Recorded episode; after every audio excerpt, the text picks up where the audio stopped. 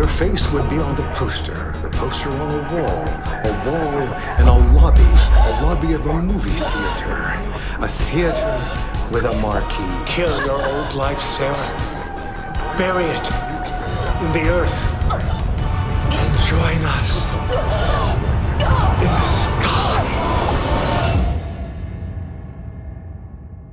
That's me. I'm your girl. I will do whatever it takes for this role.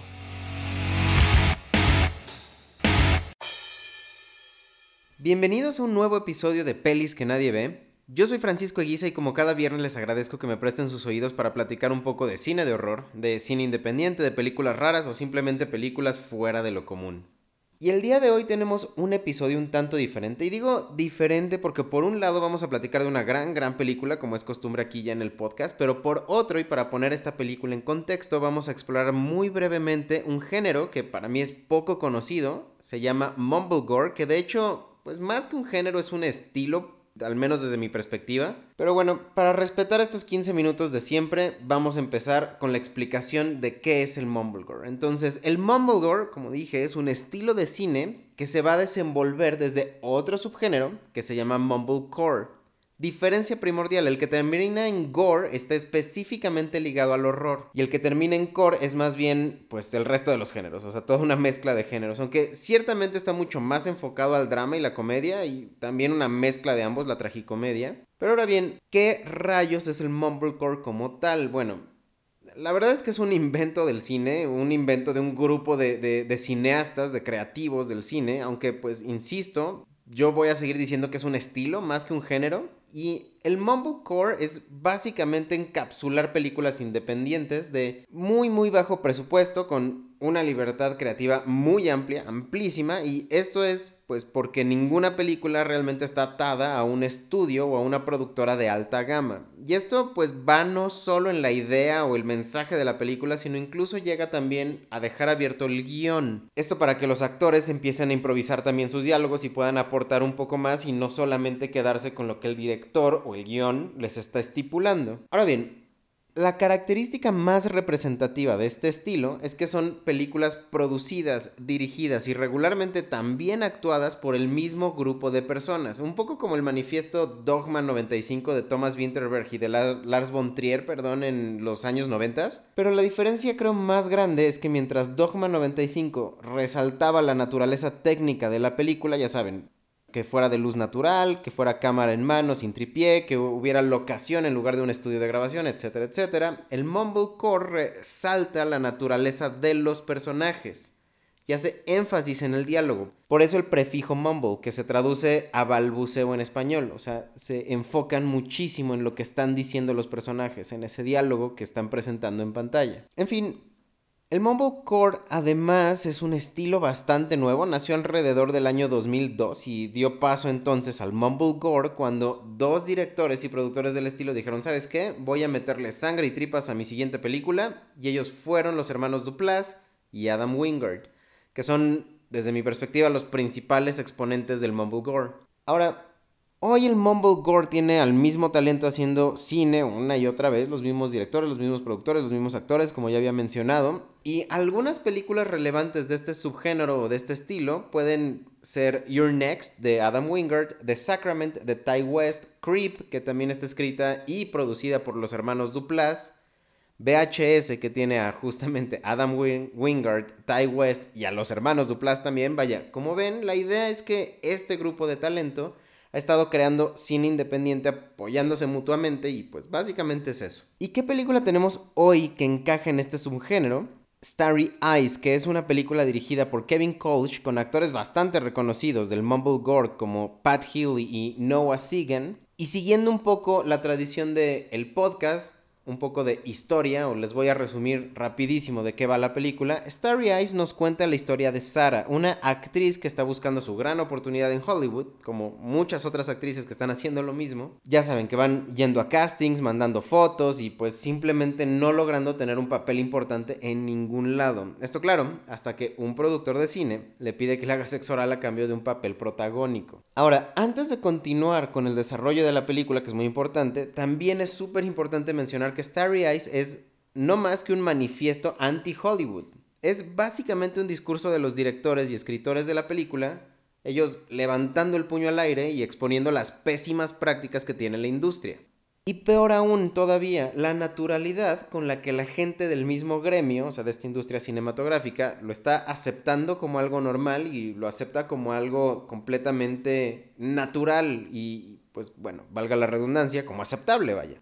Eso en primer lugar, pero en segundo lugar, Starry Eyes también expone la superioridad moral y este cambio tan abismal que sufre el talento una vez que ya logra ser parte de ese grupo, lo estoy entrecomillando, ya saben, la elite de Hollywood.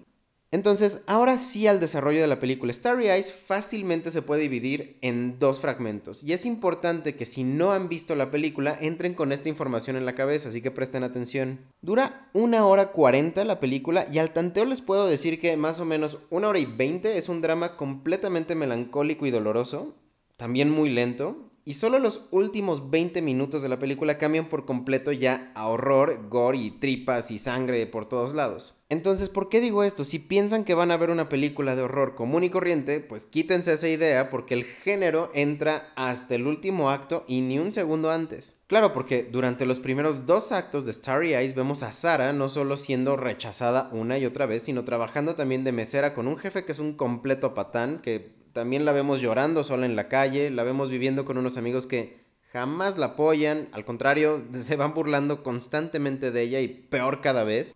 Fun fact, también una trivia buena, es que uno de esos amigos que les menciono es el hijo de Gene Simmons, el bajista de Kiss. Digo, nada tiene que ver con la historia, pero es una trivia bastante peculiar. En fin, la realidad es que Sara sufre y sufre muchísimo por tratar de estar persiguiendo ese sueño que la tiene eh, pues concentrada desde que era muy chica. Y después de tanto fracaso, como mencioné ya eh, en, en la sinopsis, llega un productor que le ofrece convertirla en una completa y absoluta celebridad, le promete todo y lo único que tiene que hacer a cambio es firmar un pacto. Uno que, claro, convenientemente, como dije, para el señor es muy conveniente que se cierra con sexo oral, ni más ni menos. Y aquí sí viene la alerta de spoilers, aunque la verdad es que no va a ser sorprendente para nadie, no es sorpresa. Sara lo duda durante unos días, un par de días, pero después de analizar su situación y ver que su sueño jamás va a realizarse por las buenas, entonces se viste toda mona, se presenta en la puerta del productor y pues le chupa el huevo, ¿no? O sea bueno, firma el pacto, vaya, ¿no? O sea, sea lo que sea que haya hecho, al final se convierte en el grupo de la elite de Hollywood a través de firmar este pacto con este productor. Y ya esto le da la bienvenida al tercer acto.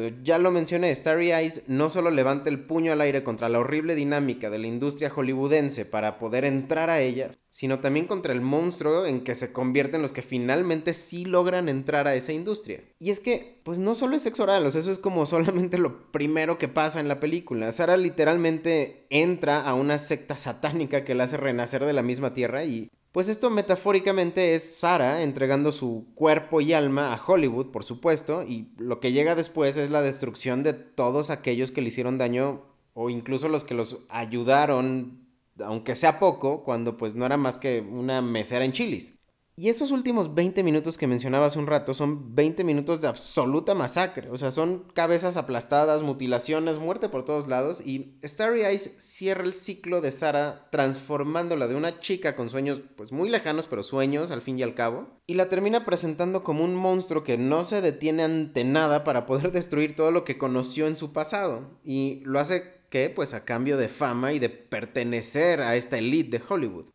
Y haciendo énfasis, si viéramos Starry Eyes desde la lectura metafórica, otra vez, como ya lo dije, es muy simple. Para los creadores de la película, Hollywood literalmente come almas y destruye todo a su paso sin importar si son amigos, familia, conocidos, no importa nada. Hollywood es simplemente una máquina destructiva que se alimenta de sexo, inocencia, de sueños rotos y melancolía y depresión y muchas cosas feas. Bastante cruento esta metáfora que tratan de poner en pantalla a mi parecer, pero pues supongo también bastante cercana a la realidad también. ¿Y esto qué genera? Genera que la película sea poco digerible, eso sin duda, la película es impenetrable en ciertas partes, depende mucho claro de la costumbre de la audiencia, pero pues en ambos casos puede jugar en tu contra. ¿Por qué? Porque por un lado, si eres seguidor del cine dramático con puro diálogo y una historia que va a tener un final feliz o un final bastante, digamos, coherente, pues los últimos 20 minutos te van a parecer demasiada sangre para tus pulgas. Si por el contrario eres un seguidor directo del horror, de las tripas, de las mutilaciones, pues la primera hora y veinte te van a parecer aburridas como ver pasto crecer. Bueno, entonces que la gente en el intermedio yo creo que la va a pasar muy bien, la va a pasar bomba. Yo por fortuna me considero en esa categoría, o sea, tanto aguanto el cine lento y dramático como me gusta muchísimo el cine con sangre y tripas. Entonces, por mi parte sí que voy a recomendar muchísimo darle una oportunidad a Starry Eyes. De hecho, estuvo mucho tiempo en Netflix, pero la verdad creo que pasó de noche. Nadie pareció comentarla por ningún lado y nadie la mencionaba ni en redes sociales ni, ni nada. Entonces, una lástima, la verdad, porque creo que es muy, muy buena película. Igual,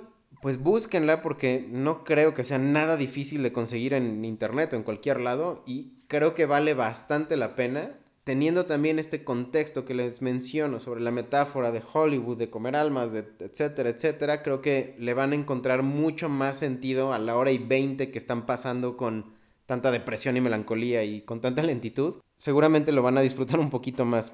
Entonces, ahí está mi recomendación completa para Starry Eyes. Con esto ya me puedo despedir para poder tener los 15 minutos y, o menos de, de este podcast, de este episodio. Recuerden que me pueden seguir a mi Twitter personal como arroba guion bajo eguisa guion bajo. Ahí también me pueden mandar títulos de películas o sugerencias que quieran que toquemos aquí en el podcast. Saben que tomo en cuenta todos los mensajes que me llegan. Muchas gracias por eso. Igual sigan al podcast en Instagram y Twitter, arroba pelis que nadie ve, en las dos plataformas. Y finalmente sigan compartiéndonos con sus amigos, con sus conocidos, para que también podamos hacer crecer más esta audiencia de gente que le gusta el cine de terror o el cine extraño, diferente o poco conocido. Sigan siendo raros, con esto me despido. Yo soy Francisco Eguiza y esto fue Pelis que nadie ve.